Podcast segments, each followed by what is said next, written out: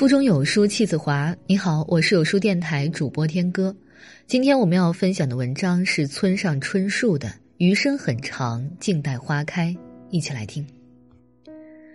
你们也罢，我也罢，大家都很年轻，干劲儿十足。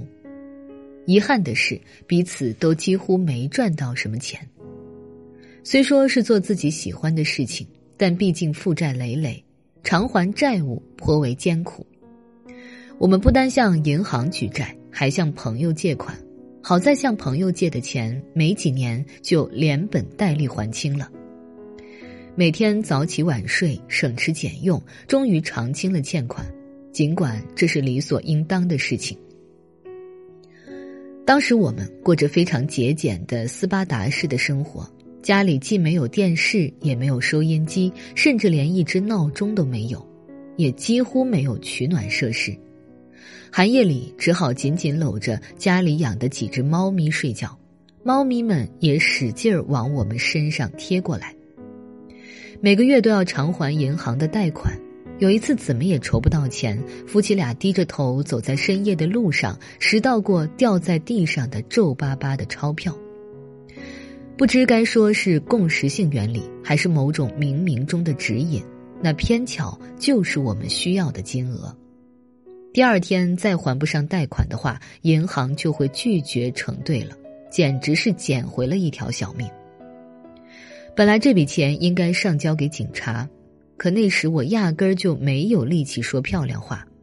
对不起，事到如今再来道歉也无济于事，我愿意以其他方式尽可能的返还给社会。我无意在这里倾吐委屈。总之是想说，在二十多岁的时候，我一直生活的十分艰辛。当然，世上境遇更惨的人不计其数，在他们看来，我的境遇恐怕只能算小菜一碟。哼，这哪里算得上什么艰辛？我觉得这种说法也没错，但一归一，二归二，对我而言，这已经足够艰辛了。就是这么回事儿。然而也很快乐。这同样是不争的事实。我们年轻又非常健康，最主要的是可以整天听自己喜欢的音乐。店铺虽小，却也算是一国之君、一城之主。无需挤在满员电车里行色匆匆的赶去上班，也无需出席枯燥无聊的会议，更不必冲着令人生厌的老板点头哈腰，还能结识形形色色的有趣的人、兴味盎然的人。还有一点十分重要，我在这段时间里完成了社会学习。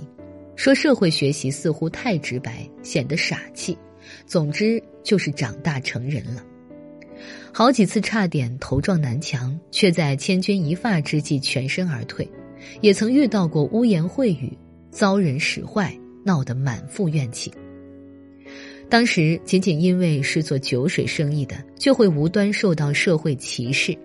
不单得残酷的驱使肉体，还得事事沉默忍耐，有时还得把醉酒闹事的酒鬼踢出店门外。